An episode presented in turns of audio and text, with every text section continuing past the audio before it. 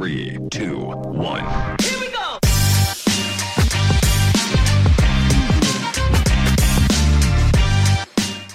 Bueno, gente, hoy con el episodio de, de hoy de Emprendementes. Recuerden seguirnos en nuestras redes sociales, arroba los emprendementes y de suscribirse a nuestro canal.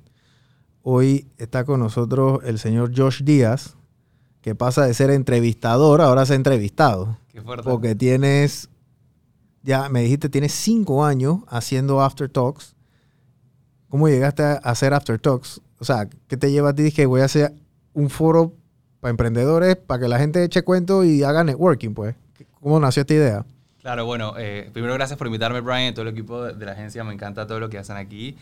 Eh, bueno, After Talks empezó hace cinco años, eh, tenía esa idea de, sabes, yo soy comunicador social, pues me formé, hice mi licencia en comunicación social, hice mi maestría en branding y siempre todo el tema de marketing y comunicaciones fue algo que a mí me, siempre me ha, apasionado. Entonces, hace cinco años eh, tenía, me invitaron a, un- a una, a una charla de marketing como, ¿sabes? Como tipo speaker. Y yo dije, man, qué cool ah, poder hablar de lo que te gusta, pero yo sentía ese espacio bastante fucking aburrido, man. O sea, yo lo sentía súper tipo, no había chispa, no había emoción, no había diversión. Yo decía, man, es como lo que estuvimos hablando. I could do this. Yo puedo hacer esto y meter una chispa y meter un poquito de humor, meterle de, meter algo de, de caña, ¿sabes? Tipo, y lo hice, dizque, a los dos meses. Lo empecé a hacer en diciembre de 2018 en Workings, que era, dije, es un coworking eh, súper cool. Era el primerito, ¿eh? Ese fue Eh, como el primero, ¿eh? Primero, man. O el primero bonito, porque habían otros por ahí como medio gueto, pero ese sí. fue el primero bonito. Tal cual. Y sabes que, eh, adivina quién fue, obviamente fueron mis papás, mi mamá, mis tíos, mis tías, mis hermanos, todo el mundo. O sea, that's it. Y, man, poco a poco me di cuenta que la gente realmente tenía, tenía hambre de, conectar con las demás personas, ¿no? Y esto fue pre-pandemia, eso fue 2018, todavía eh, teníamos la libertad de poder salir y tal. Eh, y yo creo que lo que diferenciaba, lo que ha diferenciado a After Talks, por ejemplo, ha sido poder tener un after office de ideas, que así yo lo llamaba antes. Ahorita después te cuento más, pero es tipo llegar, topar- tomarte tu pinta, compartir contactos, conocer gente nueva e irte a tu casa con nuevos aportes, ¿sabes? Una mez- mezcla de vainas, total. Qué cool. Tienes ya cinco años ahí, ¿cada cuánto tiempo los hacías? ¿Cómo funcionaba ese tren? Porque al principio no tenías patrocinadores, todo salía de tu bolsillo, ¿no? Sí, al final nunca ha sido, empezó bien barato, o sea, yo nunca pagué nada por After Talks, solamente mi t-shirt, este t-shirt. Eh, o sea, al principio yo lo empecé sin invertir nada, pienso, solamente creo que en la website y en tipo algunos elementos bien sencillos, o sea, no fue una inversión, creo que, que nada que hice así heavy. Am, y empezó hace cinco años y yo creo que lo que realmente lo empecé a hacer mensualmente, o sea, eran mensualmente sobre temas diferentes. Entonces, por ejemplo, un mes era de finanzas, el otro era sobre sostenibilidad, el otro era sobre diversidad e inclusión, e iba cambiando. Y siempre tenía speakers que vinieran tipo a hablarme sobre el tema. O sea, yo no soy el experto, yo soy el moderador, Ujú. el que organiza esta vaina, eh, the one that brings people together, para que la gente llegue. ¿Quién fue el primer, el primer speaker? Yo. Ah, tú fuiste. No, ese fue el único. Solito. El segundo speaker fue una amiga que se llama Rosy Ross. Ella es experta en, en tecnología. Ok. Ahora está viviendo en Hong Kong. Eh, y después mes a mes, o sea, yo como que, man, ¿por qué no invito gente actually que pueda tener un poquito más de, de, de, ¿sabes? Como de reconocimiento en Panamá y tal. Y poco a poco fui invitando a gente desde, desde Mayer Misrachi hasta Yael Bern, hasta, ¿sabes? Diferentes, diferentes personas de diferentes Ujú. rubros, ¿sabes? Ujú.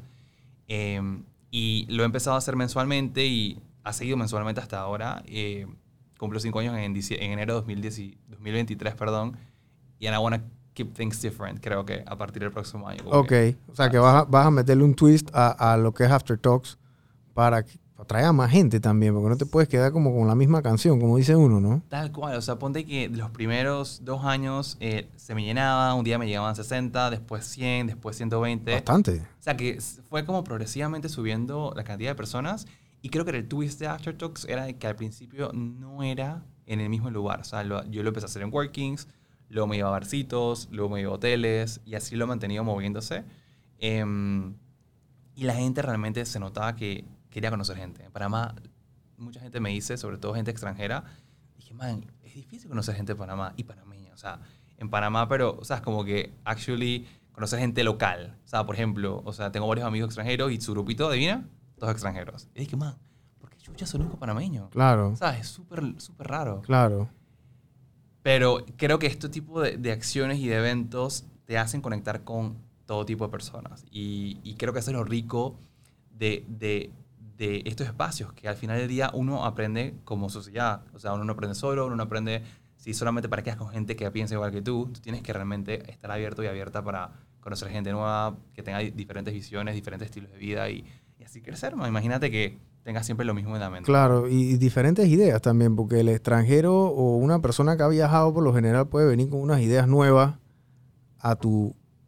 a- a- y, y muchas de estas cosas las tropicalizan, me explico. O sea, porque, o sea after, After- Talks y estos eventos de networking que antes habían, que estábamos hablando, antes habían bastantes eventos de networking. Varios fuck up Ya nights, no hay. Fecha cucha. El First Tuesday, Ah. allá en, en Senací también hacían un par. Sí, O sea, sí. siempre había como que, ey, había uno o dos a la semana, y no estoy exagerando, habían uno o dos a la semana. Eh, ahora quedaste tú solo prácticamente, porque yo no, no, aparte de After Talks, yo no, yo no he visto ningún otro, eh, des- ah, después de pandemia no he visto nada. Yo creo que ahorita está After Talks y hay uno que se llama ¿Qué pasa Panamá? Que lo veo mm, cada seis meses y me gustaría que puta, los manes si me están escuchando, Claro. keep doing it, porque imagínate. Ese no lo había escuchado, pero sí, sí, sí, sí, hay que, y hay que hacer más. La gente de First Tuesday, yo no sé ni quién los organizaban. Yo iba, pero no sabía ni quiénes eran. Eh, yo me acuerdo que yo hice un par de pitches también en, en varios de estos eventos. Claro. Y, y era cool porque, o sea, conocía gente, veías otras cosas que estaban andando, te dabas cuenta, te dabas cuenta del camino que pasa el emprendedor, porque la, la gente que iba a estos eventos, muchos teníamos ese 8 a 5, Sí. trabajábamos, íbamos para allá, tú los veías llegando, o sea, literalmente, físicamente los veías hasta agotados, sacrificas mucho tiempo de tu casa Sí. para ir a estas cosas, para ver qué conoces, porque you don't- es, el FOMO, pues you don't wanna miss out. Tal cual. Tú no quieres perderte ese contacto que a lo mejor te dio tu capital semilla, por ejemplo, pues. Tal cual. Y por eso iba, por eso yo iba a todos, literal. Y, y tal cual como mencionas, mencionaste todo el tema de, de hacer pitch elevator pitch, ¿sabes? Tipo, tipo, tú no tienes idea de la cantidad de personas que van y poco a poco han entendido la importancia que es tener un buen elevator pitch, que básicamente a las personas que no saben qué es un elevator pitch, esto se define como un discurso rápido en el que tú puedas describir lo que hace tu idea, lo que hace tu proyecto, lo que haces tú como persona y profesional. Easy. ¿Qué pasa? La gente necesita practicarlo. Por ejemplo, si tú eres, te voy a dar el, el elevator pitch como ejemplo de Aftertalks. Hey, te conozco, vi en el elevador aquí. Hey, ¿qué tal? O sea, si- obviamente, o si nos conocemos, hey, ¿qué tal? Un placer, no sé qué. Soy Josh Díaz, un placer. Soy el creador de la plataforma Networking Aftertalks. Es una plataforma para emprendedores y profesionales y hacemos eventos mensuales sobre varios temas. Ten, ten mi tarjeta o ten envía mi QR code. That's it. O sea, yo te puedo dar un elevator pitch de 10 segundos si es necesario. Hay gente que lo puede hacer en un minuto, pero es full práctica. O sea, es poder realmente entender cuál es tu propósito, a quién le vas a hablar y call to action. Que puede ser el QR code, tu Instagram, tu LinkedIn, lo que sea, se lo pillas. Ese, ese en, en Y Combinator es un, es un venture capital, es una incubadora allá en California. Y de ahí salió, bueno, salió que Uber y hay un pocotón de, de emprendimientos famosos que han salido de ahí. Eh, y la clase o el, el taller más difícil de ellos es que ellos digan, porque esta gente se llevó el elevator pitch ya a otro nivel, ¿no? Entonces ellos dicen, tú necesitas ah, decirme tu propuesta de valor en un, o sea, todo lo que tú le vas a decir a tu inversionista en un tweet. O sea, 150 caracteres, pues, ya. Eso es lo que, eso es, eso, eso es tu espacio. No puedes hablar, no vas a poder hablar, no vas a no sé qué. Agarra, te le dan un teléfono, escribe tu tweet y chao. Y demoran horas. ¿Ves? Porque la en la sencillez está lo complejo. ¿Y Man- cómo te diferencias del resto? ¿Sabes? Es- es- Entonces, el que más habla mucha gente, hay este libro de las 48 reglas del poder de, de- este, de este Robert Greene, entonces la gente habla y, o sea, y hay, una, hay una regla del poder que dice que el que más habla pierde. ¿Me explico? Entonces tú llegas a un lugar, comienzas taca, taca, taca, taca, taca, taca, taca, y a tratar de explicar lo inexplicable. O sea, ya perdiste a la gente. Por eso que esta gente, cuando a mí me gusta ver Shark Tank, a veces digo, es, cool esa negociación que yo te doy, esta otras cosas a veces no se dan, otros sí se dan. Pero la capacidad de muchos de ellos de dar ese pitch en- al frente de estos tipos y también en televisión, que tú sabes que lo van a ver todo el mundo. Claro. O sea, es extremadamente, extrema- en After Talks tenían, tuvieron pitch o competencia de pitch en algún momento. No, but that's a great idea, thank you. es esa, como que esa está buena. realmente la dinámica con Aftertalks es literal. Tú llegas y es una hora de, de sesión, básicamente. eh, y si el tema, por ejemplo, es finanzas personales, eh, vas a escuchar a los speakers un rato hablar sobre el tema, bien cool. Y puedes hacer QA interactivo. Pero al final, ahora lo que estoy haciendo es que en la mitad del evento sea, ok, se acabó la charlita mínima de interacción. Ujú. Ahora ustedes, la gente que llegó, van a tener un espacio que yo le digo citas ciegas. No, obviamente no es tipo un Tinder, pero es algo más tipo, ok, ustedes ahora ustedes van a hablar sobre el tema de finanzas personales, diga su nombre, su elevator pitch, y usted qué- cómo maneja sus su finanzas personales en una manera que realmente sea sostenible, Claro. por ejemplo. Y eso aplica para cualquier tema. Si vamos a hablar sobre Pride, el- diversidad e inclusión, ¿cómo tú quieres ver un Panamá más diverso? Si queremos hablar de sostenibilidad, ¿cómo es que Panamá puede ser un país más sostenible, por ejemplo? Entonces, ese gancho ayuda a que la gente se conecte también humanamente y no solamente sea, digo, ok, te voy a vender mi vaina. No, actually, let's connect as people en un tema de interés, ¿sabes? Claro. Ahora que tocaste el tema de la diversidad, ¿cómo tú ves el tema de la diversidad aquí en Panamá? Porque es- eh, todavía vivimos un poquito cerrados. Mi, mi hermana vive en, en California y allá se, se vive y se respira otro ambiente muy diferente Sí. aquí en, en Panamá. eh, pero aquí a la hora de la hora yo siento que la diversidad como que es buena, Es es, buena como que para un grupo que, que es diverso, pero para los otros que de verdad la necesitan o quieren que se acepte, entonces a- para ellos no, pues. Sí, es loco, porque ver, el tema de diversidad e inclusión no solamente aplica, dizque, nos aplica a nosotros en la comunidad LGBTQ+, aplica a mujeres, aplica a personas negras, aplica a personas indígenas. Es, un- es, realmente algo que aplica a un montón de grupos minoritarios que han sido pues, sufridos y oprimidos por el, resto de los tiempos. En Panamá, mi opinión es de que vamos a pasos de tortuga, eh, se ven cambios, o sea, yo creo que no sé si por privilegio, yo nunca he sufrido de bullying, conozco amigos que sí han sufrido de bullying, por, ya sean por personas, ser personas negras, por ser personas asiáticas o por ser personas como ya LGBTQ+. Creo que, creo que falta educación, no solamente en eso, sino muchas en muchas disciplinas Ujú. más. Pero sí me parece que vamos como que un poquito poco a poco en un buen camino. También es un tema sistemático, Brian. Es como que, ¿sabes? Tipo, yo estoy comprometido, no me puedo casar, por ejemplo, aquí en Panamá. Eh, Pero aquí, no te, aquí No. el matrimonio no es legal todavía. No. El derecho al matrimonio, por lo menos, o, o- que la persona tenga, porque a la hora de la hora el matrimonio puede ser eclesiástico o tú puedes comenzar y compartir derechos cual. Civiles. Tal cual. Porque es un contrato. A la hora de la hora, hey, tú y yo nos casamos, o yo y Tiffany, o tú y Tiffany, o yo mañana me caso con quien sea, o me casé con mi esposa, y nosotros firmamos fue un contrato. Tal cual. Y ya. Después hicimos lo de la iglesia, pero el contrato civil es que me da mi derecho una, una cosa y la otra. Sí. Entonces yo creo que eso aquí en Panamá, a la hora de la hora, y en muchos países de Latinoamérica, ojo. Sí, sí, sí. Bueno, mira que Panamá está en un porcentaje, eh, no sé el número exacto ahorita, pero, o sea, por ejemplo, Costa Rica, eh, Colombia, que están al lado, los dos tú puedes casarte como parejas eh, homosexuales o lesbianas, por ejemplo. Brasil puede, Argentina, Uruguay. Panamá es uno de los pocos que ahorita no tiene eso y sé que hay muchas organizaciones como Fundaciones Iguales que está, o Iván Chanis, que ahorita está en UK, haciendo mucho ruido para que estas cosas pasen. y Claro. es eh, más, han estado empujando y bastante. leveraging a la Corte también Suprema. Ujú. No- no, sorry que no es mi expertise el, el nombre, pero organizaciones arriba del país para que puedan actually Claro. push, dizque, man, eh, Nito, eh, Sí, que tienen que algo". hacer el fallo, ¿no? Porque ellos metieron un, un, un fallo ahí, o sea, metieron una demanda y ahora la corte tiene que fallar a favor de eso. Sí, Que a la hora de la hora, los que dictaminan si tú puedes o no puedes casarte o esta clase de derechos es- es- son, son los juzgados. Y en este caso es el juzgado máximo que es la corte, ¿no? exacto, thank you. En- en- entonces, el, sí, arriba de la Corte Suprema está la Constitución, ¿no? Exacto. Y ya. Entonces, este, yo siempre he dicho que el tema de la diversidad aquí en Panamá, yo no he sufrido, nunca he sufrido de temas de bullying y he sufrido de temas de diversidad. Siento que he tenido suerte porque vivo en un país donde eh, el, el racismo existe. Sí, Pero yo por ser blanco y fulito ojo verde no significa que, o sea, yo soy blanco, fulito ojo verde porque mi abuela es de Guararé. sí. Ah, ¿tú eres del- Mi, de a- Santos? mi abuela es de Guararé. Entonces, mi abuela es de Guararé. El apellido de ella era Smith. El papá de ella era Smith y su papá era inglés.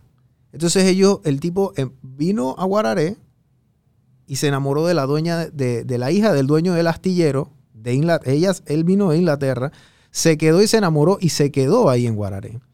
¿Me explico? Entonces, en Guararé hay un grupo y también hay una, descendencia española muy grande en el área de Los Santos, por eso ahí hay mucha gente que tiene, son blancos, ojos verdes, ojos claros, fulos, pelicastaños, me explico, porque todavía tienen esa genética y esa esencia y eso ha seguido migrando ahí. Yo nunca he sido eh, víctima de eso, pero yo sí conozco y, y en efecto aquí en Panamá el racismo sí existe, Sí. el racismo corporativo existe. Sí.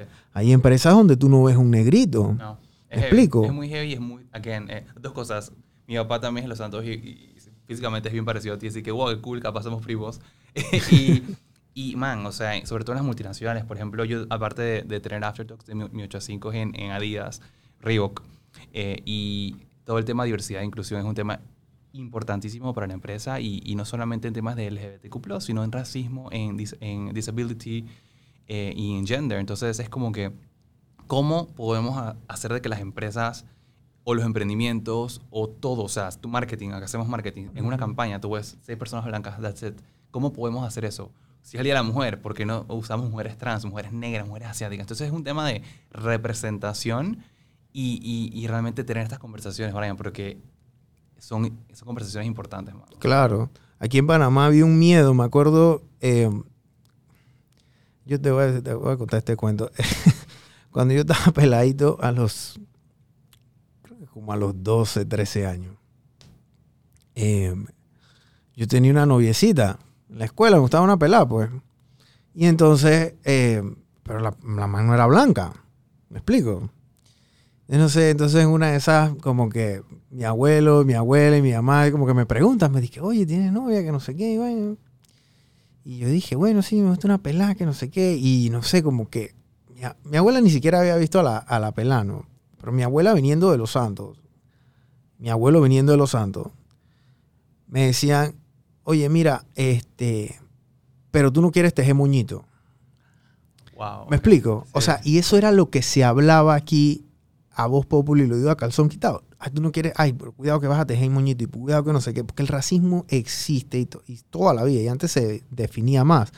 Antes no teníamos multinacionales con bases aquí en Panamá como Adidas y Reebok o Procter y esta gente que me, me explico, viven y respiran estos ambientes. Aquí las, las, las empresas eran muy tradicional Sí. eran muy familiares, eran muy by the book, su book, me explico. Entonces era complicado. Aquí antes tú ibas a un banco en los 90 y no había nadie trigueño, sí. me explico. Y eso ya, eso ha venido Panamá, cambiando. mano. O sea, en Panamá creo que somos un crisol de razas. Sí, es- Ese término lo escucho de niño, no sé si tú también. Sí, claro, And how do we actually walk the talk? O sea, somos un crisol de raza, let's be a crisol de Claro. raza, ¿sabes? Tipo, le- quiero ver el billboard de tal publicidad de tal banco, de tal cliente. How does it look? ¿Sabes? Sí. Como que prestemos más Sí, atención. pero por años la publicidad aquí fue blanca. Full. Y man, los blancos aquí son un En Colón. ibas a Colón y había, dije, pancartas y que, no sé, una marca de leche, una marca de paleta, una marca de cerveza, todo el mundo blanco, dije, Sí. Mira, te voy a recomendar un libro, no sé si te lo has leído, se llama So You Wanna, so you wanna Talk About Race. Brutal, me lo leí, me lo leí hace como- cuando pasó todo lo de George Floyd en 2020 de- de. Black Lives Matter, porque sí quería instruirme más sobre el tema y ver de qué manera yo pudiera ¿sabes? ser realmente un ciudadano mucho, que meta más un poquito mi- mis acciones y claro. tal. Ese libro es increíble, man. Y eh, gracias a ese libro he aprendido otros libros eh, sobre la misma autora y ahora realmente cómo podemos conocer más sobre el privilegio que tenemos las personas, cómo, puedo- cómo podemos realmente, eh, ¿sabes? Como que bring people together y leverage people que no tienen los mismos privilegios, porque de nada te sirve tener privilegios si you don't give a hand, Claro. ¿sabes? Y, y no es tipo, cuando digo give a hand, no es tipo being a white supremacy, que es un término que usan en las películas de Help, por Sí, ejemplo, ujú. sino actually crear espacios donde sean inclusivos, seguros para todo tipo de personas. ¿sabes? Claro. Sí, el tema, eh, la gente dice que todo el mundo nace igual, pero no todo el mundo nace igual. yo. No, I wish. No, todo el mundo nace igual, no todo el mundo tiene los mismos problemas, no todo el mundo tiene los mismos privilegios, no todo el mundo tiene las mismas condiciones y yo siento que hay veces que si tú estás desde el lado bonito donde la diversidad te conviene, tú vas cuesta abajo. Mm. Pero si tú no estás del otro lado de la diversidad donde no te conviene, tú tienes que trabajar el doble para ganar la mitad. Tal cual. Y entonces estás en la carrera constantemente y, y es desgastante porque hay gente que la, y para yo meterme en eso, no hago nada, pues. Y mentally debe ser eh, muy, ¿sabes? Como que ahí también entra el factor de salud mental, man. O sea, todos, todos requerimos realmente un cuidado mental, todos en este mundo. Yo, yo siempre digo a, a todo el mundo es que, man, we all need therapy. We Claro. Just, we just all need therapy. And that's great, ¿sabes? Tipo, imagínate las personas que, que, que son parte de grupos oprimidos o, mino- o, eh, minoritarios que tienen que hacer esto, tipo, proof the society that they're Ujú. worth it, ¿sabes? Como que se requiere muchísimo, muchísima, muchísimo cuidado propio, de amor propio, de salud mental y de, y de, ¿sabes? Como que make sure de que tu valor es mucho más allá de lo que te dice la sociedad, ¿sabes? Claro. En, en, en After Talks, ¿cuál, cuál fue como el crowd más grande, la audiencia que más te trajo ese speaker que tú dijiste? Dije, wow, me llenó la casa, no cabe más gente, que de verdad fue impactante, que tú no te lo esperabas por lo menos. Actually fue un tema relacionado a diversidad e inclusión y fue con el psicólogo Álvaro Gómez Prado, Wow. eh, que es un crack, y hablamos sobre, fue, fue el mes de Pride, fue en junio, hace como tres años, pre-pandemia, y me llegaron casi 200 personas. Wow. Y yo estaba en shock porque es como que, wow, o sea, es un, es un tema que yo hubiera esperado que no se llenara tanto, pero me encantó ver tanta gente, no solamente de la comunidad, ¿sabes? De, de todo, todo tipo de personas que vino a aprender y vino a compartir sobre el tema y súper cool, man, súper cool. Ese fue, ese fue el más grande. Ese fue el más grande y yo pensaría que el segundo, así como que se le acercaría, eh, fue uno que hice con eh, Yael Byrne, eh, que hablamos sobre marca personal, ¿sabes? Tipo, cómo la marca personal nos aplica a todos, no solamente a un emprendedor o a una empresa, sino actually a cualquier persona, man. Cómo Claro. tú eres una marca, cómo tú te diferencias de Pepito o cómo te diferencias de María. Claro. Dije, man, that's what, what makes us different, es realmente lo que la gente... eh, vamos a ser memorables y lo que la gente va a decir, ah, estoy- eh, ah tú buscas un marquetero, ah, puta, Brian, ¿sabes? Como que si, Sí. si, es- si eres alguien que no, you don't make a difference, no, no se van a acordar de ti. Y that's fucked Pero up, es- pero sí, it's ah. how it is, ¿sabes? Sí, no, es verdad. Es, me- es mejor que se acuerden siempre a que no se acuerden, ¿no? Tal cual, Aunque sea para mal, como dice Trump y tal cual. Esa- Como dices que... esa, esa- ese, ese mercado de política con contraste, como le dicen, ¿no? Sí. No importa que hablen mal, pero que hablen. Que hablen. Este, ¿Tú cómo ves el, el- el tema de los emprendedores aquí en, en Panamá? Siempre, le, por lo menos a tú, que han pasado varios por, por- tu tarima, ¿cómo tú ves que está evolucionando? Tú estás viendo que hay cada vez más. Yo, yo veo que esto no es una moda, esto es una realidad, ya es un estilo de vida. Ya el emprendedor vive su, su, lo que hace y vive su emprendimiento, aunque tenga un trabajo, ¿verdad? Eh, lo hace igual que la música, lo hace igual que, que- que la moda, que, que- sus zapatillas, que la cultura, o sea, eso es parte de, de su psiqui, pues, y lo predican. Sí, yo, yo, yo pienso que en ese, en ese ámbito, Brian, tipo, sí, he- sí he notado que el emprendimiento aquí en Panamá ha crecido bastante eh, y una persona emprendedora puede ser desde alguien que haga, ¿sabes? Tipo, eh, Bisutería. bisutería hasta una persona que trabaje y, y emprenda a la vez, hasta una persona como tú que renunciaste y dije, voy a hacer una agencia. ¿Sabes? Como que o sea, es, co- es un- realmente un, un- una paleta de colores enorme de emprendimiento y no, no hay un emprendedor o emprendedora, somos, somos muchos y eso es lindo de ver.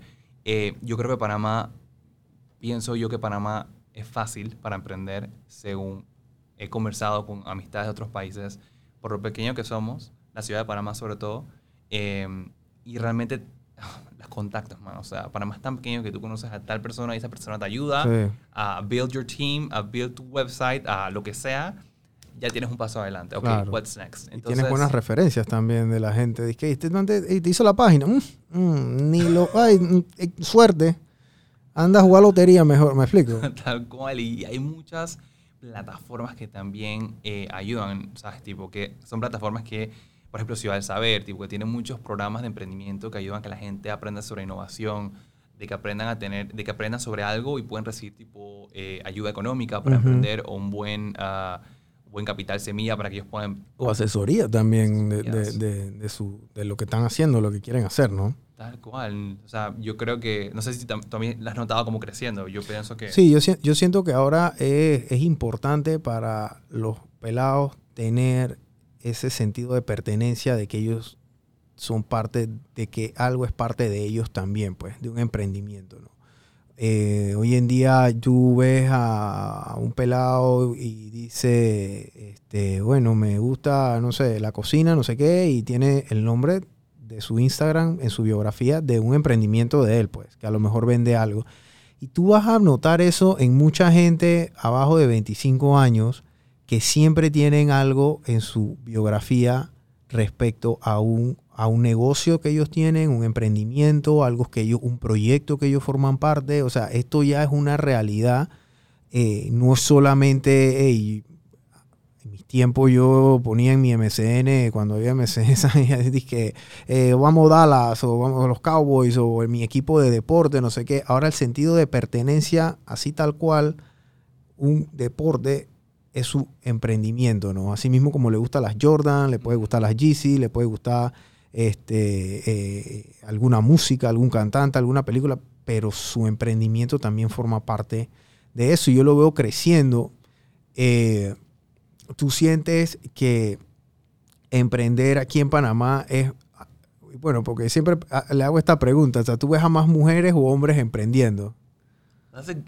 Good question. Sabes que no, no, lo- no le he prestado atención a eso. ¿Quiénes Eh, van más a After Talk, hombres o mujeres? Al principio eran 60 mujeres, 40 hombres. Ahora está literal Mitad y mitad. 42, perdón, 48, 52. Yo soy malo con números. ¿Está bien así? Ok, sí, 48, sí, 4852. ok. súper parejo. Y, un- y ponte que un mes veo más mujeres, otro más hombres, y al final, ¿sabes? Como que también ahora, como lo ha abierto no solamente a emprendedores, sino a profesionales, ya quizás como que un poquito la, la matemática se descuadra, pero, pero lo que yo veo también, o sea, eh, no solamente con Aftertalk, sino en eventos afuera, veo. O sea, hoy, si no me acuerdo, hoy alguien me dijo, tipo, man, a, a veces he visto a hombres emprender más o sin tanto miedo que las mujeres por la presión que tú acabas de decir. ¿Te acuerdas la presión que dijiste? Tipo, like working harder to Ujú. improve society. Dije, man, that's fucking true. Es como que por un tema de masculinidad tóxica, un tema de machismo, vivimos en sociedad latina, de una u otra manera el hombre piensa de que él puede lograr eso porque es hombre, porque tiene los huevos de hacerlo, y una mujer puede decir, ah, I don't know if I'm worth it para hacerlo. Y está mal, man. O sea, es que yo soy súper feminista, por ejemplo. Yo creo que we can all do whatever Claro. lo que queramos, man. O sea, Claro. Aquí, aquí se sentó el doctor Jorge Castillo de Ferticlinic. Saludos, doctor Jorge, que él, él también nos ve. Eh, y en ese, ese día yo, yo estaba haciendo los controles y él estaba hablando con un amigo de él, colega, que es neonatólogo. Y el neonatólogo le pregunta al doctor Jorge, ¿quién tú, ahora cuál es la edad promedio de que las mujeres salen embarazadas? El doctor Jorge dijo, mire, usualmente el promedio de mujeres aquí en Panamá es de 34 años, que es un promedio alto, porque la mujer está en su prime físicamente para dar a luz o tener hijos, es en sus 20 y pico, mm, ¿ok? Pero ¿qué pasa? La mujer tiene que trabajar el doble para ascender la mitad en el mundo corporativo. Históricamente ha sido así Sí. la mujer tiene que aplazar su vida profesional para decir, decidir si quiere ser mamá o no, imagínate. Y sobre todo, O sea, imagínate o si soy mamá no me gano el ascenso. O que tengas, o seas una mujer heterosexual y tengas un, un- un esposo que no- quizás porque no puede apoyarte en la casa todo el día o whatever reason, como que la presión que tiene una mujer es obviamente mucho mayor en la parte de, de parenting, ¿sabes? Em, yo respeto poco eso, man. O sea, dije, I respect it. Es o sea, tough. Es tough. Es tough, tú tienes que decidir si tu vida profesional o tu, o tu hijo, pues. O si tú quieres ser mamá, o sea, hay gente que no quiere ser mamá, bueno, that's fine. Pero si tú quieres ser mamá, tú tienes que decidir entonces entre tu carrera y tu hijo. Ahora, eso ha cambiado en teoría aquí en Panamá. Yo tengo años que ya yo no estoy en el mundo corporativo. Yo no sé si ese aire todavía se respira o no se respira, en, quién, y en qué empresas no. Pero yo sé que en la cabeza de una persona, en la cabeza de una mujer, ella va a estar pensando eso siempre. Siempre. Y yo creo que, que, por ejemplo, o sea, un ejemplo que te puedo dar es que ahorita, donde, o sea, donde yo trabajo, ellos lo que hacen es tipo la, la licencia de maternidad, en vez de ser lo que Panamá da, que no recuerdo cuánto es, Da, da, da tres meses. da el doble, o sea, da seis meses. Y esos tres meses man, eso, puta, te cambia un montón, ¿sabes? Tipo, tres meses más con tu bebé, Claro. o tres meses con tu bebé y buscando una nana si tanto posibilidades, o que la abuela lo cuide mientras yo también emprendo, ¿sabes? Tipo, it helps. Y yo creo que, hopefully, eso pueda como que cambiar un poquito, ¿no? En temas de tiempo. Sí, aquí, aquí la licencia, Panamá tiene una licencia de maternidad. La verdad es que las leyes laborales aquí en Panamá son, son buenas. Sí. Yo te puedo decir, porque en los Estados Unidos eh, tú no tienes un mes de vacaciones. Eso no existe. Sí, no existe. Y no México ex- tampoco. Eso no, eso no existe. Un mes de vacaciones es inexistente allá. Eh, el tema de la licencia de maternidad es inexistente allá también. Serio. O sea, tú pares y prácticamente estás con la laptop al lado. O sea, así. O sea, así. Por eso es que la gente lo piensa tantas veces antes de dar a luz, porque prácticamente a veces tienen que renunciar o tienen que no coger vacaciones, porque ya te dan vacaciones es por días que trabajas. Mm, Entonces trabajas X cantidad de días y tienes X cantidad de horas de vacaciones. Eh, No, no es que te dan, dije, bueno, por cada mes acá, es así, que por cada mes tienes dos días, por cada mes tienes no sé qué, por cada, ah, no, allá no, allá por cada hora de trabajo tienes X cantidad en horas de trabajo, en horas de vacaciones, ¿no? Entonces es un poquito diferente, allá las reglas son, son, son otras, pero aquí las reglas de trabajo, a, a pesar de eso, creo que eh, eh, benefician o por lo menos ayudan a este tema de la mujer. Eh, todos los meses estás haciendo after talks en pandemia, ¿cómo hiciste? Bueno, en pandemia, eh, no, primero quiero agradecerte por estas preguntas porque es como que son preguntas que son hiper impor- importantes conversarlas, man. O sea, no es como que, you know, como que el emprendimiento es bien cool y la- el mundo profesional, pero yo creo que cuando, o sea, más que profesionales somos personas. You know what I Claro. mean? So, okay, cool, thank you so much. Em, cuando llegó la pandemia, bueno, todo el mundo se fue. Eh, hubo estragos. eh, yo obviamente dejé, dejé de hacer de eventos eh, Presenciales, obviamente, ¿no? y les pasaste por Zoom, which obviamente al principio era heavy, pero thank God los sponsors que tenía como que um, no se fueron, como que they were like, okay, let's keep doing it. Y eso fue como que, okay, wow, o sea, maybe debería seguirlo haciendo. Entonces, los aftertalks lo empecé lo seguía haciendo mensualmente, Ujú. ya sea por Zoom o por Instagram Live, que no soporto ya, o sea, yo no puedo más con Instagram Live, pero lo hacía entre las dos vainas y después llegó Clubhouse y hice, hice uno en Clubhouse que era mansa vaina, no sé qué pasó en Clubhouse Quebró. quebró y ahora creo que hay Twitter Space, no sé una vaina así. Y am, fue full digital y, ¿sabes? Creo que, creo que tanto, tanto Aftertalks como otros emprendimientos o, o- o tipos de, de- de negocios, creo que tuvimos que mirar a lo digital y decir, ok, we're, we're gonna stay here. Y creo que hoy en día todavía que la pandemia se ha ido poco a poco, we're still there. Pero no dizque un 100%, sino tipo un maybe 60-40. Claro. Ahora, Sí. digo, vol- volviste de vuelta a lo Sí. presencial. Y es tan cool, man. O sea, realmente ver a la gente de nuevo, poder abrazar, es que es un placer, ¿sabes? Como Claro. que it's, Es que el, el one-on-one de un vendedor de persona a persona no le ganan, la red nunca le va a ganar, ¿me explico? es heavy, es heavy. Pero definitivamente yo creo que lo principal fue como que realmente aceptar que, o sea, como que lo conversé con muchos amigos que eran, estaban emprendiendo, por ejemplo, eh, amigos que, que tienen firmas de abogados y tal, que obviamente a cada persona le pegó heavy la pandemia, o sea, es como que we're all so different en temas de salud mental, pero si te cuidabas en ese momento, tipo, en lo que tienes que cuidarte, eh, podías realmente make, make it happen. Yo, por Ujú. ejemplo, recuerdo que en plena pandemia, eh, ¿sabes? Como que tenía que crear mucho más contenido en tipo Reels o tipo videos o tipo si un cliente me llegaba para hacer contenido, ya no era tanto tipo going to the place, sino desde mi casa, man. Entonces era como que, ¿cómo innovabas desde casa? Y creo que creativamente, viendo lo positivo, y siempre llevo todo desde un vaso medio lleno, Ujú. nos ayudó también positivamente a que viéramos las cosas diferentes, que pudiéramos crear diferente y que no todo fuera lo mismo. El único tema es que yo pienso que no todos aprendimos, no todo el mundo aprendió con la pandemia, man. O sea, es como que eso lo, lo hablaba con otro podcast que se llama Hiperbólico, by the way, que sale este fin de semana. Y, y- y me acuerdo que Julie Robinson o Olguita Reina decían, la gente no aprendió una chucha con esta pandemia. A mí me da mucha tristeza pensarlo así, porque no creo que el mundo sea blanco y negro y que el mundo sea binario. Claro. Y yo sí creo que yo aprendí, pero it makes sense también, no sé cómo lo ves. Cla- sí, no, yo lo, yo, eh, nos- nos- nosotros aquí en- como agencia te digo que en pandemia nosotros duplicamos el trabajo. Eh, y te digo que duplicamos el trabajo a lo largo de ese 2020, Mm. porque el primer mes perdimos la mitad de nuestros clientes. Y la otra mitad me dijo, te puedo pagar la mitad, Claro. literal. Entonces yo de facturar un dólar, entonces comencé a facturar 25 centavos, pero con, más, con, la, con la mitad de clientes. O sea, que hacía el mismo trabajo, pero por, por menos, por la mitad, pues. Eh, los clientes que se quedaron, obviamente, era gente que necesitaba su tema de redes. Y ya posteriormente la gente comenzó a migrar. Eso fue lo que pasó. La gente comenzó a migrar desde, el- de- desde la tienda tradicional y migraron a lo que fue digital, ¿no? E-commerce. Entonces el e-commerce aquí en Panamá se montó dije, en un tren bala, porque lo que no habíamos hecho en 15 años lo hicimos en dos meses. Literal. Entonces hay mucha gente, muchas empresas que trata, tratan todavía de mantener ese ritmo de venta en el e-commerce y obviamente no les ha funcionado porque Panamá no es un país de e-commerce fuerte, pero es un país de consumo fuerte. Aquí en Panamá el ahorro no, no, no, no, no es muy grande, entonces tú prefieres es gastarte la plata que ahorrarla, pues. Así que Y yo- temas de e-commerce, sorry, eh, tipo, porque obviamente también eh, eh, en todo el tema de web es como que lo que ustedes hacen aquí me interesa.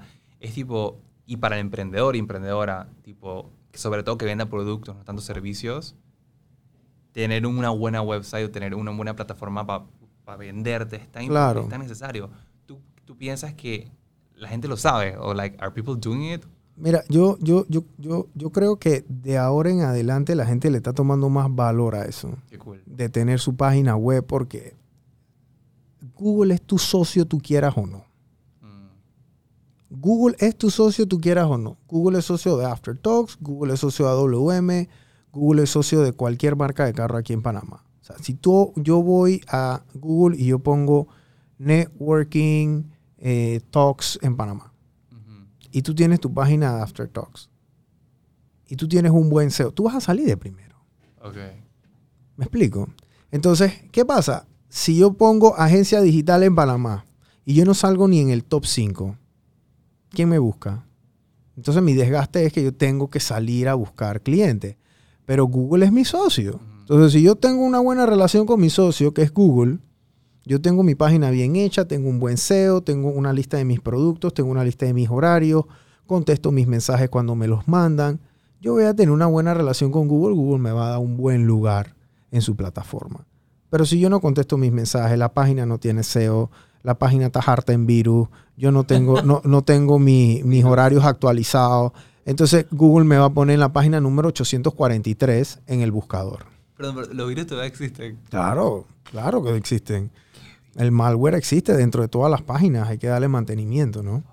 Entonces, este, la relación de tu página web es, es, es importante, ¿no? Y es algo que es bueno que los emprendedores lo sepan. Claro. Porque a veces tú entras a una website de un emprendimiento y quieres apoyarle y dices, man, o te dije off, entras al vaina y no No abre o no lo tiene actualizado, sale una foto de la persona cuando tenía 300 libras menos. Es que, Tú no- y no te vayas muy lejos, tú en Reebok y en Adidas, ustedes tienen un lanzamiento de un producto, de una zapatilla nueva, de un teacher nuevo, de una campaña nueva. ¿Qué es lo primero que ustedes hacen? Tienen un landing page. Ustedes no, van a meter, ustedes no van a meter esa campaña en la página de Reebok.com. Eso no existe. Esa página de Reebok.com la, ve, la vean en China. Sí. Literal. Y, y en Panamá, por ejemplo, puntualmente hablando en Panamá, o sea, yo voy a la región, pero en los demás países sí, por ejemplo, hay e-com y, por ejemplo, Perú, Brasil, Chile, tienen su e-com y se lanza la campaña tal de Nano, por ejemplo, que es nuestra, nuestro producto de, de, de CrossFit bien cool y de performance, cool, y la gente lo compra una vez más. Es, como- es, otra, es otra tienda, literal. Panamá es un es súper complicado en, en ese tema. Y ahorita estamos trabajando como que en Make It Happen, pero se- entiendo que no es la única marca. O sea, yo creo que es bien difícil encontrar una marca que actually tenga un buen e-commerce en Panamá. Mm, hay- no yo sé. creo que hay muy pocas. Y, y las que hay no me... Tienen cuánto y tienen tipo una que otra, otras plataformas, Pero pero, es- it's not the same, ¿no? como el menudeo, güey. Me Sí. explico. Dije, ay, un dulcecito y bueno, ay, cómprame por cuánto. Entonces uno como que le pasa un cuánto, un yap y una cosa, pero no es, no es una vaina de brick and mortar. Y yo te digo que lo que pasa es que el e-com aquí en Panamá, mi opinión, por ejemplo, como una marca como Reebok, la única forma por la cual yo no vaya a la tienda en Multiplaza a comprar una pieza Reebok y la compre online es por un tema de precio. Mm, Entonces, ustedes no se van a cani- canibalizar entre ustedes. Tú no vas a vender más barato en el e-commerce que en la tienda. claro. ¿Me explico? Entonces, en la tienda yo sé que me va a llegar ya. Porque yo voy y la busco. Pero en el e-commerce, es que, puta, ¿y ¿quién me la va a traer? ¿Y si se les pierde? ¿Y será que me lo están mandando a los Estados Unidos? ¿Y dónde lo van a mandar? ¿Y si no me llega, pero yo lo quiero para allá? ¿Me explico? Entonces, Pero eso pasa aquí, por ejemplo. Yo, yo, yo aquí pasa. En Panamá compra- pasa. Yo soy full En los compra- Estados Unidos no. Exacto. Yo compro full Amazon, dije todos los días. O sea, no todos los días. Same day delivery. ¡Qué locura! Exacto, y es tipo, no tengo ese miedito, ¿sabes? Y es, no sé por qué, man. En Panamá, I wish en un momento yo pueda sentirme seguro. Dije, man, va a llegar todo bien, ¿sabes? Tipo, Sí. todo va, va a llegar completo, no va a llegar roto. Y yo creo que también eso tiene que ver con el tema de servicios, ¿no? Tipo, Panamá es un país de servicio. Entonces, como que, y, y siempre se habla del the elephant in the room. O sea, siempre se habla de que hay un mal servicio en Panamá. Y eso me da mucha rabia, man. Me da mucha rabia porque it's not a lie. Bueno, es O sea, verdad. que llegas al aeropuerto, man, es que, gracias por llegar, es como que I wanna feel welcome en mi propio país. Creo que, creo que, eh, creo que era peor antes, creo que vamos mejorando baby steps. Bueno, porque ahora hay más extranjeros en los restaurantes, ¿no? Ahí hay, ahora hay más gente de hermanos de Colombia, hermanos de Venezuela Sí, atendiéndonos sí. porque vienen de situaciones difíciles en sus países y vienen y migran a Panamá por necesidad. O sea, nadie viene aquí a Panamá porque quieren atenderte. Exacto. ¿Me explico? Ellos vienen porque vienen por una necesidad, vienen a trabajar, literal. Y yo creo que ayer el panameño dice, "Ah, puta, esta gente le está dando mejor tip. Estos, estos manes, wow, they're really good, porque se nota, es que, man, hopefully, yo espero, mi visión y mi mente es que eso motive y le saque el dedo a la gente que no trata bien o que no tiene un buen servicio al cliente para decir, I wanna be better, ¿sabes? Los mejores restaurantes icónicos aquí en Panamá, George, históricamente tienen el mejor servicio. Sí, Tú vas a un Napoli, tú vas a un Parrillada Jimmy, tú Sí. vas a un Athens. ¿Me explico? Sí. Gente con buen servicio. Yo voy a Parrillada Jimmy, ey, esos meseros me saludan a mí siempre. Sí. Siempre. Yo voy a Napoli. ay, yo creo que la mitad son pacientes de mi mamá. Porque a todos los mandaba para el seguro. Oiga, ey, no sé qué llega allá. Ey, era, la trataban triple A. Pero, ¿qué pasa? Un restaurante nuevo tiene que contratar personal, que es complicado para un restaurante. Y, y- y el servicio aquí es una realidad. Es pésimo. Es pésimo. Pero bueno, ¿qué se puede hacer? Hay una oportunidad grande de mejora. Hay una oportunidad que ya, yo creo que los emprendedores nuevos, tú sabes, ¿no? Se vienen con un chip nuevo también, de Sí. contestar sus mensajes, que se saben que la competencia es feroz, o sea, que ellos tienen que darle un buen servicio a los clientes, porque si no lo van a perder. Todo el mundo está vendiendo dulces y cupcakes y galletas. ¿Por qué yo te voy a comprar a ti y no le voy a comprar a la otra? Sí, capaz y saben igual. Ah, porque tú me contestaste el mensaje primero y ella me lo contestó después. O yo te di una recomendación y te dije, oye, la próxima vez me gustaría que la caja la cerraras mejor. Ah, pero si no te gusta, no lo compres. O porque eso, esas son cosas que pasan aquí. Y, y es, y es lo que tú ves ventaneado a veces en las redes sociales, ¿no? Sí, sí. That's self-awareness, que a mu- a mucha gente le hace falta eso. Como introspe- introspección propia y decir, hey, am I doing it right? ¿Sabes? Como que Claro. eso. Y para emprender, es como que si- si uno quiere realmente emprender y de otra manera tener éxito, uno tiene que estar constantemente en evaluación de cómo está haciendo las vainas y de ver cómo está haciendo la competencia de las vainas, porque uno no puede estar en una bruja. O sea, si estás en la bruja, no vas a crecer. Tienes Claro. que ver y crecer y, y- y simplemente educarte siempre, ¿no? Estar ahí pendiente de que, cuál es el trend nuevo, cuál es la nueva eh, manera que tú puedes hacer las cosas diferentes. Claro. ¿Tú cuántos seguidores en Instagram tienes? Eh, en Aftertalks tengo creo que 8000 y algo y en el mío tengo 6000 y algo. Ok.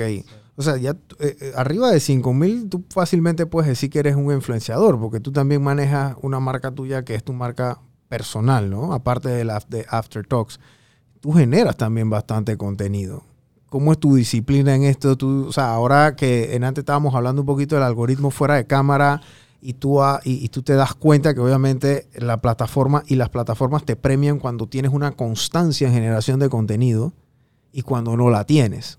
Y te lo pregunto porque el emprendedor que comienza a pautar o comienza a generar contenido en una red y después le da pereza, Mm, porque ya vendió dos que tres y él piensa que va a seguir vendiendo, pero no, o sea, después la plataforma te castiga, ¿no? Háblame tu experiencia y cuando tuviste que comenzaste a ver esos frutos de que eso de verdad iba, iba subiendo, ¿no? Eh, yo, yo, yo creo que yo soy bastante, una persona bastante organizada, Brian, ¿sabes? Como que soy súper organizado, ¿sabes? Como que eso es uno, de mis good traits. No, obviamente no todos mis traits son buenos, tengo, ese es muy good trait, soy súper organizado y ponte que yo tenga un espacio de un sábado en la tarde y yo no tenga nada que hacer, créeme que te va a generar cuatro contenidos y los, los adelanto, o sea, para un momento puntual. Yo creo que hace como un año y dos años atrás eh, fue donde se me prendió el foco dije, man, también puedo hacer cosas diferentes, no solamente con Aftertalk, sino yo como Josh Díaz. Y entonces empecé como crear contenido, reach out to algunos eh, clientes con los que había trabajado con Aftertalks, venderle paquetes y para vender paquetes como creador de contenido tienes que tener uno, tu Media Kit actualizado. que es un Media Kit? Tu foto, tu, tu data, tu, tus stats, cuánto cobras, cuánto cobras por paquete, cuánto cobras por reel, por toda tu vaina. em, y vender, man, que es la parte más que da más miedo, ¿no? Pero uno tiene que atreverse. Y yo creo que a mí lo que me ha servido so far eh, es la organización con el contenido y siempre, y, y- y no importa con el cliente que yo con el que yo trabaje, yo sigo hablando con mi idioma. O sea, yo no te voy a hacer una vaina forzada, es que, bueno, el banco este es lo máximo del mundo. That's not me, man. O sea, obviamente no voy a decir una palabra sucia cuando sé que es en serio. Claro. Pero, pero, I mean, no voy a forzarte. Yo creo que la gente te cree cuando sabe que eres auténtico o cuando el producto que está o el servicio que estás promoviendo makes sense with your lifestyle, ¿sabes? Claro. Ese, ese, ese tema del Media Kit es, es importantísimo porque la gente, tú sabes, y que cuánto tú cobras por tu post. Eh, Eh, eh, yo cobro 500 dólares. no averiguo. Uf, uf, está, caro. No, no está caro. Tú no tienes plata para pagarme. Tal cual. Tal cual. Eso no está man. caro. Tú Tal- no tienes plata para pagarme. Yo le llego a 3, millones de personas al, qué sé yo, a la semana. Tal cual. Tú no, tú no tienes 500 dólares. Si tú no tienes 500 dólares para pagar a un man que le llega a 3 millones de personas a la semana, no- no- este, no, este, este no es tu negocio. Tal cual. Y, sabes que me leíste la meta porque te iba a preguntar algo. Que, o sea, por ejemplo, ahorita mismo estoy como un- también un momento de brainstorming, no solamente con Aftertalk, sino también con, con, mi, con mi marca personal. Sea, yo soy comunicador social, yo también estaba pensando en emprender y hacer, dije, consultorías de comunicación, pues. Entonces, por ejemplo, eh, hacer un workshop full de... La gente le da demasiado pena hablar en público, man. Entonces, eh, yo hace como un año hice un TEDx eh, vaina eh, y eso realmente creo que somos me ha ayudado como que a ver otras maneras, otras técnicas para poder impulsar a que otras personas dejen la pena, ¿no? Quiero hacer esa vaina. So, mi pregunta es a ti como experto sobre, sobre Ni tan marketing experto, web. pero te- ¿Tú me recomiendas que cuando yo hago un curso, un workshop, que lo venda, por ejemplo, en cuanto, o haga mi landing page, o lo venda dentro de Aftertalks? ¿Qué me recomendarías así? Dije, eh, yo te diría que hagas tu landing. sí, Haz ¿verdad? tu, y haz tu landing porque ahí puedes mercadearte. Nosotros te voy a dar el caso de eh, Prep, Prep It Healthy, se, llama, se llama. Ese, ese, ese curso es de una amiga mía que se llama Enelis y su otra amiga se llama Alexandra. Enelis, saluda Enelis, Enelis es la dueña de una de las fundadoras de Mica. Mica, claro. Entonces, ella es chef. Y ella me dice un día, Brian, quiero grabar un curso, pero quiero grabarlo super cool, pues. Ey, alquilamos una cocina brutal como estudio, luces kino así de cine, las cámaras, todo, o sea, los micrófonos, todo. Lo editamos. Ella lo subió a una plataforma que se llamaba Teachable y ella tenía su landing. Te digo que hagas un landing, ¿por qué? Porque ella saca los costos del curso y me dice, si yo llego a tener 20 personas, ya yo pagué la inversión la primera vez y el curso lo puedo seguir reutilizando. Ella hace el curso y de las 20 personas, 3 eran de Panamá. 17 eran de afuera, hasta de Australia. ¿Me explico? Wow. Entonces el curso era cursos de hacer eh, pre- eh, eh, eh, prepping de como lo hacen en los restaurantes. Pues en los restaurantes a ti te tiene, o sea, no toda la comida la hacen de una vez. Hay comida que ya está prehecha, precocinada, ya está empacada. Entonces, para que la vaina salga rápido. ¿no? Claro. Entonces, eso tiene un nombre que se llama Minsaplay o Mishaplay, una cosa así, es un nombre de, de chef, ¿no? Y el curso se trataba de eso, cómo uno en la casa podía hacer eso en tu hogar para tú tener comida saludable y fresca, rapidita, dizque en 10, 15 minutos, pues, pero tenías que hacer cierto prepping y ciertas cosas, ¿no? Y te utilizaban, dije que esto es una olla, esta es la paila, esto es lo que tú haces primero, lo pones aquí, el, eh, la, olla de presión y el air fryer y to- toda la cosa. Entonces, la página de ella, su landing, es importante porque ella ahí capta, hay una persona puede conseguir información, tú de ahí puedes agarrar y puedes poner una pauta en YouTube, por ejemplo, puedes poner una pauta en Instagram, puedes poner una pauta en Facebook, puedes generar leads hacia tu página, te visitan en tu página, haces remarketing para que esa gente, si no te compra la primera vez, entonces se le aparezca una pauta de las personas que te visitaron y entonces tú puedas de vuelta decirle, oye, no me compraste, acuérdate de esto, generas contenido, tratas de generar, no sé, alguna captación de ese cliente. Porque si no lo haces, entonces estás a la merced de las páginas de Instagram, de la página de Facebook que no te dicen mucha información de tu cliente tampoco, ¿no? Claro. Entonces, eso, ese, ese tema de los cursos y de oratoria y eso son importantes. Hay un español que es muy bueno, que me, me olvidó el nombre, pero yo lo sigo en TikTok y en Instagram. Y él tiene cursos, voy a mandar la página, él tiene cursos digitales y también tiene presenciales, ¿no? O sea, al, al- al punto que este tipo está viajando, y yo creo que una semana sí, una semana no, porque lo llaman mucho de lugares dije, para dar charlas, para eh, el poder de la oratoria, pues. O sea, si tú manejas el verbo, manejas el mundo, literal. Claro. O sea, ap- aprendieron conmigo más. Sí. Qué brutal, thank you. Así que yo, yo creo que eso, y digo, si tú eres una persona que eres buen orador, te manejas bien, sabes de esto, o sea, estudiaste esto, o sea, para ti dar estos cursos debiese de ser algo como transparente, pues. Claro, tal cual. Y. Wow, súper cool. Sí, estoy como pensando, porque es como que. Sí quisiera como que seguir eh, dividiendo esa línea entre After Talks y, y- y mis cursos. O sea, eh, eh, había pensado full hacerlo tipo presencialmente, pero o sea, no había pensado hacerlo disque virtualmente. That totally makes sense también hacerlo. Sí, hay gente, mira, ahora también lo que se está viendo es mucho el tema de tú regalar ese contenido, ¿no? Literal. O sea, ahora lo que están haciendo los influenciadores pesados o, gente que tiene servicio, que genera contenido, es que ellos te generaban un entrenador personal, por ejemplo, te generaban algo de contenido eh, para captar la atención y entonces venderte un entrenamiento personal o venderte una rutina, etcétera. ¿Qué es lo que están haciendo ahora? Ahora lo que están haciendo es al revés. Te regalan ese contenido, te regalan la rutina o te regalan eh, las recetas, por ejemplo. Te las regalan. Pero entonces te cobran por ir a entrenarte personalmente o darte una llamada o preguntarte. Entonces genera una relación Claro. muy simbiótica entre el cliente y el entrenador. Asimismo, hey, las comidas, en vez de tú hacerlas, bueno, no, no te preocupes, yo te la voy a llevar cada tres días, yo te voy a llevar todas tus comidas y tú nomás tienes que meterlas a un microondas y te las comes. Entonces te doy la receta, te doy la comida y te la entrego. Ok, ok. Ya nada más falta que se la den en la boca, prácticamente, ¿no? O dije, hey, eh, vas al gimnasio, ok, mira, tienes que hacer esta rutina, te llamo antes de ir, quieres que te mande un chat, ¿qué hago, no? Con temas de automatización, obviamente, este- estas clases, estos modelos de negocio son sostenibles, pero la tecnología antes no lo permitía, Josh, porque antes no había automatización.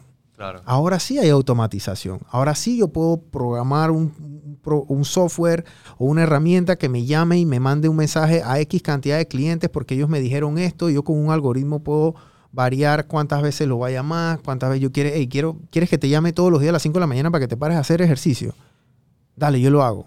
¿Cuánto me vas a pagar por eso? ¿Me explico? Entonces, a ese nivel han llegado las personas y asimismo lo replican en muchas otras cosas, ¿no? Entonces ya ahora no solamente es dije, bueno, el curso es chévere, pero ahora lo chévere es, ok, ¿cómo yo puedo darte más? Ah, dale, pues yo te voy a dar charlas y te voy a ayudar en tips y cosas eh, y te voy a dar un curso gratis. Agárralo gratis, cógelo.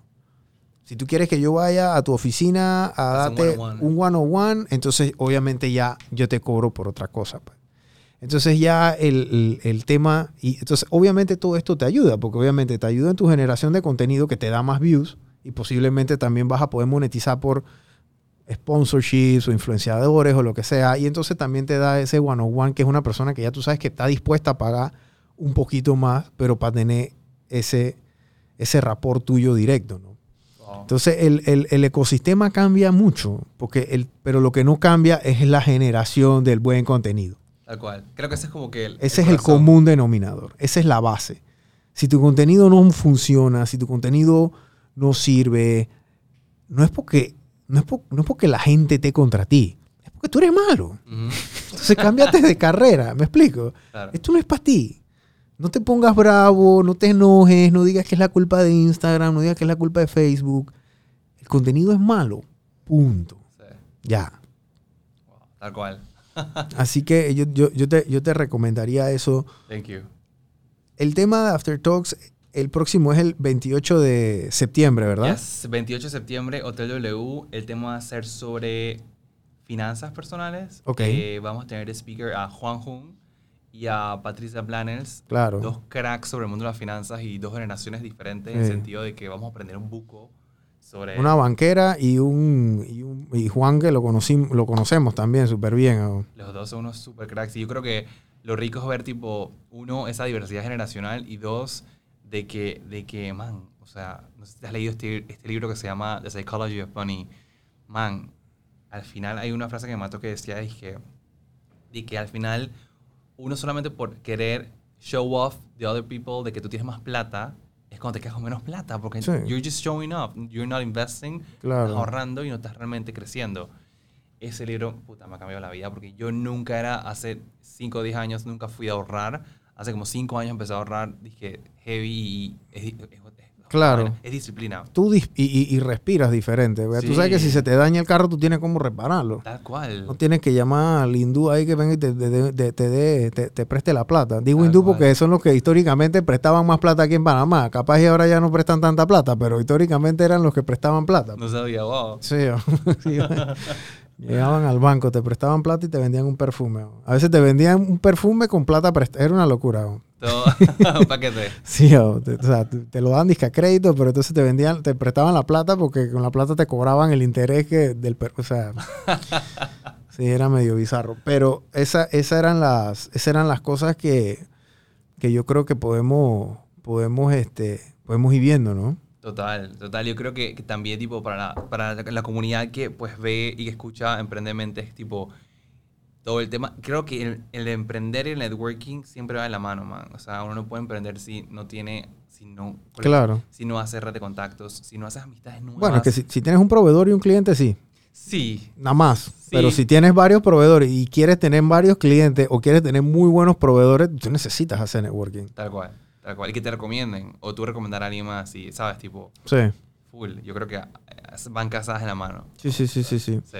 Eh, 28 de septiembre, After Talks. Vamos a estar ahí. Yo, yo, yo, yo, fui a un After Talks. No, no, yo sé que no fue el primero, pero fue uno ese año, Pero créeme. definitivamente no. Fue, Total- mis tíos y. Totalmente fue, fue uno ese, ese año y no recuerdo dónde era porque era para la época donde había bastantes temas de networking. Claro. Y yo creo que tú puedes, ahora que estamos hablando de esto, trata de empujar esa carreta de vuelta. Obviamente no vas a organizarlos todos, pero por lo menos tú, yo creo que tú, me imagino que has tenido contactos con los que los organizan antes, como que darle un empujoncito y que, hey, brother, arranca esto de vuelta. O sea, o sea porque, porque Claro. es necesario. Sí, y creo que, ¿sabes? Tipo, imagínate si solamente existiera una marca de ropa, por ejemplo. O si existiera solamente una marca de, Claro. ¿sabes? Tipo, we need like people, ¿sabes? Sí, no, porque, y no era, y, y, y la gente que iba a estos eventos no eran fieles a un solo evento. No. Iban a todos. Sí. O sea, no es que dizque, y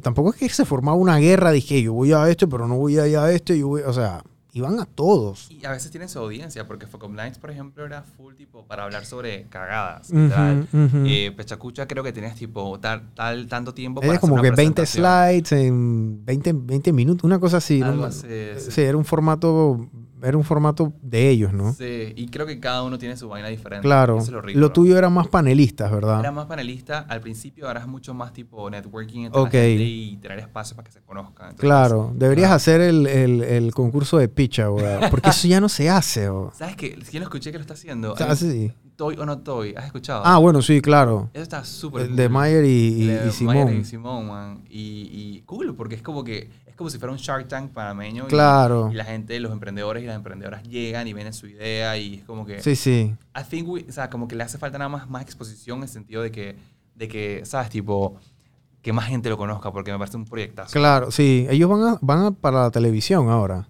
No, güey, qué cool. Sí, ellos están arrancando la televisión. Yo creo que cuando salga este programa ya, ya debieron de haber tenido sus dos, tres episodios, ¿no? Ellos van a arrancar en RPC, en RPC y en Telemetro pronto. That's good news, man. Sí, yo, sí, sí. yo pensé que en esta temporada iban a seguir en, en digital. No, digo, van a, van a estar en digital también, pero ya van para la televisión, ¿no? Van, pa- van para Telemetro o RPC, uno de los dos. Y, y sí, lo, eh, la verdad es que eh, eh, esas, esas iniciativas se necesitan porque hay gente que nada más le gusta criticar.